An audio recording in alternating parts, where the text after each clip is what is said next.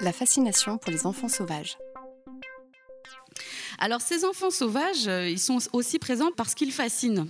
Ils surgissent aux marges de l'humanité et ils sont euh, depuis longtemps déjà l'objet d'une inépuisable fascination parce que ces enfants sauvages vont euh, réactiver un petit peu le mythe des héros, des dieux qui ont été nourris par des bêtes par exemple, mais aussi la figure un peu du monstre, la figure peut-être du chaînon manquant, comme on, le disait parfois, entre le singe et l'homme, ces homines dont parlait Linné au XVIIIe siècle. Alors, la figure de l'enfant sauvage, elle, interroge, elle nous fascine parce qu'elle interroge aussi les limites de, l'humain, les limites biologiques, les limites euh, éthiques. Et euh, le cas des enfants sauvages alors euh, réels, hein, de, jeunes, ce qu'on appelle les, les, ensauvagés, ont passionné les savants, les philosophes et les écrivains qui cherchaient à essayer de répondre à, des grandes questions sur, euh, sur ce que, est-ce qu'il y avait un homme naturel, quelles sont les limites entre l'humain et l'animal.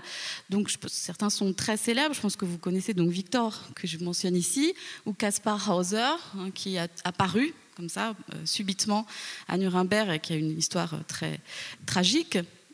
D'autres peut-être que vous connaissez un tout petit peu moins, mais qui étaient très très célèbres. C'était vraiment, faut vous imaginer que ces, ces enfants sauvages ont fait, euh, on dira maintenant, ils ont fait le buzz. Hein. C'était l'actualité vraiment. Ils étaient très très très populaires, comme Peter the Wild Boy, qui avait été trouvé en Allemagne, mais qui avait été ensuite transféré en Angleterre par le roi d'Angleterre, qu'il trouvait tellement extraordinaire qu'il voulait l'avoir. Bon voilà, qui est mort à un âge très très avancé. Ou euh, la fascinante Marie-Angélique Mémie Leblanc qui est apparu, euh, on ne sait pas d'où, euh, tout d'un coup en Champagne, et qui a donné euh, lieu à la bande dessinée que j'ai mentionnée, que vous avez juste avant, Sauvage, qui est absolument un cas passionnant. Le jeune sauvage, il est issu donc peut-être de la forêt, ou parfois aussi on considère comme enfants sauvages des enfants qui ont été isolés de façon artificielle, comme Caspar Hauser.